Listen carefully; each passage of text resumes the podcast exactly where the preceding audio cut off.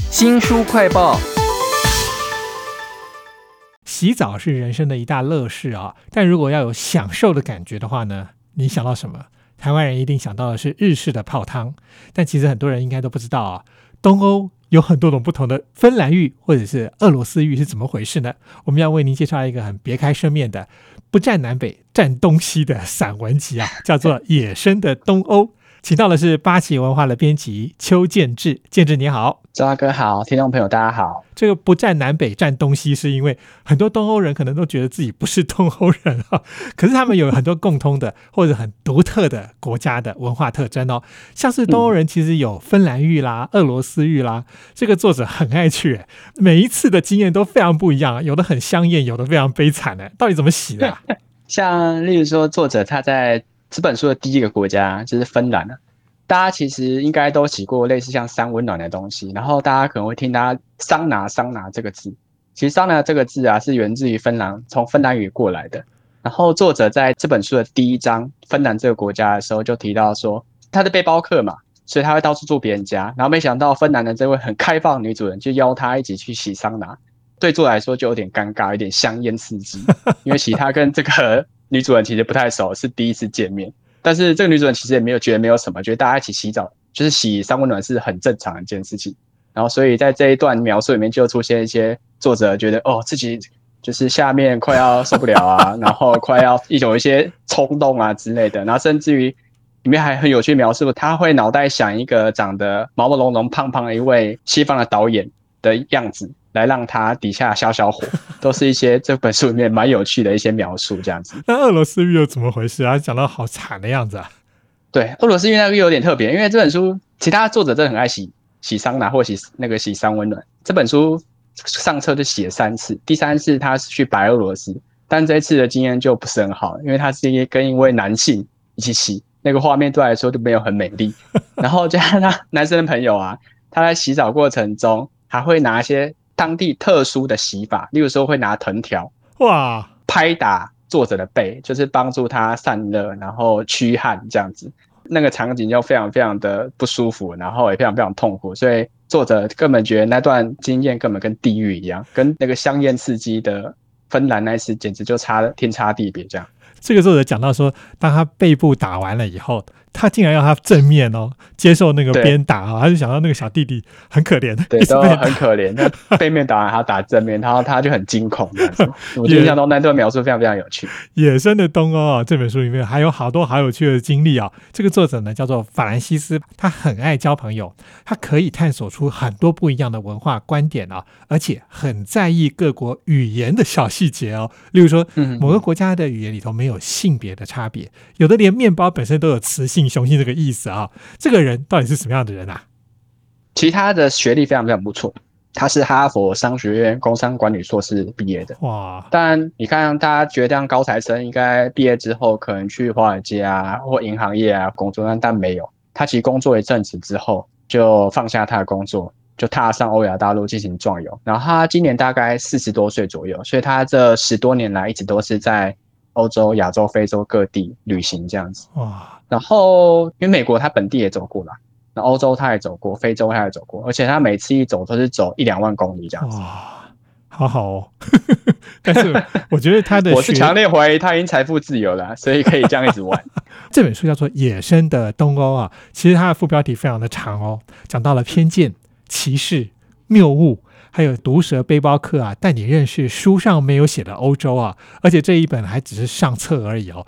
国家就有十个，其中有几个国家我觉得超奇特的啊，例如说立陶宛，它是昔日东欧最强大的帝国诶，但是现在台湾人恐怕很少知道立陶宛是什么样的国家，只知道它在台湾防疫的期间非常紧绷的时候有帮助我们哦。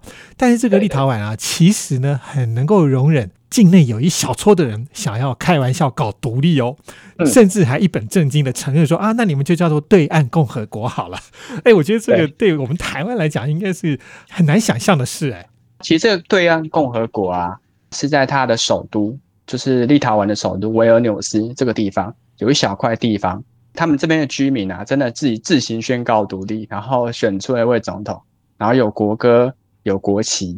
然后还有宫殿，还有军队，然后每年的四月一号，他们国庆日 其实就愚人节啦，然后搞笑卫兵会守候在桥头，嗯，帮大家在护照上盖章这样子。你说它是搞笑的国家吗？还是正经的国家？我觉得都可以这样子。嗯，没有想到在《野生的东欧》这本书当中，竟然可以看到一些让我觉得非常有启示的东西哦。讲独立可以用非常轻松的方式啊。我想到另外一个人物，也是这本书的启示，就是金正恩。他在西方国家的眼中呢，是个惹不起的，但是有点像笑话一样的人物哈。但这本《野生的东欧》给我们带来另外一个国家，也有一点像笑话一样哦，是东欧最后的共产国家——白俄罗斯。有哪些很荒谬的事情啊？白俄罗斯大家最近可能稍稍都有听到一些，像像今年年初的时候，俄罗斯不是攻打乌克兰嘛？对，然后底下它很重要的一个小弟，其实就是白俄罗斯，因为它跟俄罗斯之间关系一直一直都很密切。然后加上到现在为止，白俄罗斯其实都是共产国家。嗯作者当初要去白俄罗斯之前，其实他包括他的朋友都警告他说，就白俄罗斯这个地方比较危险啊，劝他不要去啊。然后去了之后，他就发生一件很荒谬的事情，例如说，他去当地投诉一间旅馆，旅馆老板娘跟他讲说，给你间房要八万七千卢布，但是问题是，作者又看到旁边又写另外一个数字，一个是四万两千，一个才两万六千。然后哦作者就问那个老板娘说：“那我要八万七，那那个四万二跟两万六是什么意思？”他就问说：“这个四万二是给前苏联的人，然后这个两万六是给白俄罗斯人当地人，就直接这样跟他讲。啊啊，差别为什么我得付当地人多付这么多倍的钱？这样子，差别待遇之外啊，我看到这个作者讲到他在白俄罗斯的时候，看到很多他觉得不好看，但是很中用的东西，这是不是也跟他们的共产集权有关系啊？其实这个多多少少有点关系。像作者有提到说有个蛮有趣的，但是台湾其实也有啦，就是如果家里你家里没有那个烘碗机的话，你有些人会在你的水槽上面立一块像滤网的板子，然后把那个你的碗盘放在上面，然后那个沥干这些碗过程中，那些水就会顺着它的边缝滴到底下的那个水槽底下，然然后那些碗自然就会干了。因为我其实我在以德利就看过类似的东西，这个东西在白俄罗斯那个地方也有，但是对作者来说非常非常新奇，因为可能美国没有这样。其实，在白俄罗斯啊，这个作者还碰到了几个大学生哦。大学生感觉思想应该比较前卫吧？你就可以看到说，嗯哎、他们在跟外界沟通的时候，有哪一些想法哈？这种共产制度之下的思考会被怎么样的牵制？但又有对自由的想法、啊，都在《野生的东欧》这本书当中啊。还有一个我觉得非常惊险的，就是他刻意跑去车诺比。明明就是辐射污染闻名世界，它我哪根筋不对了，一定要去这里啊？车诺比就上世纪发生过核灾一个地方，然后这里跟大家科普一下，其实车诺比的位置严格来说是在乌克兰哦，是在白俄罗斯的南边，就是他们俩是邻国啊。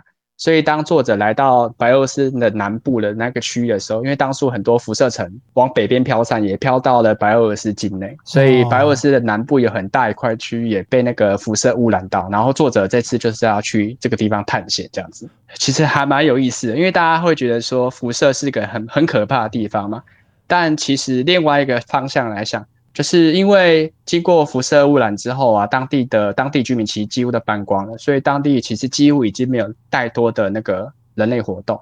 然后你可以看到，人类搬走之后，当地的那个动物啊、植物啊，各方面都长得很茂密，所以你会发现，它虽然外表看起来是个死城，但其实里面生机非常盎然，没有大家想象的是一个很可怕的地方。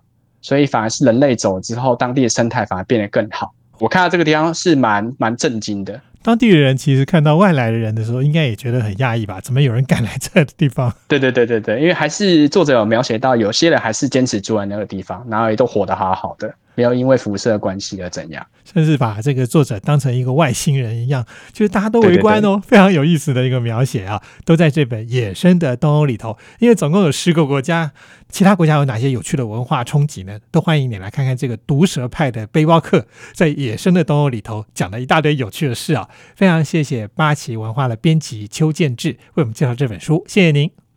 谢谢谢谢周大哥，谢谢听众朋友。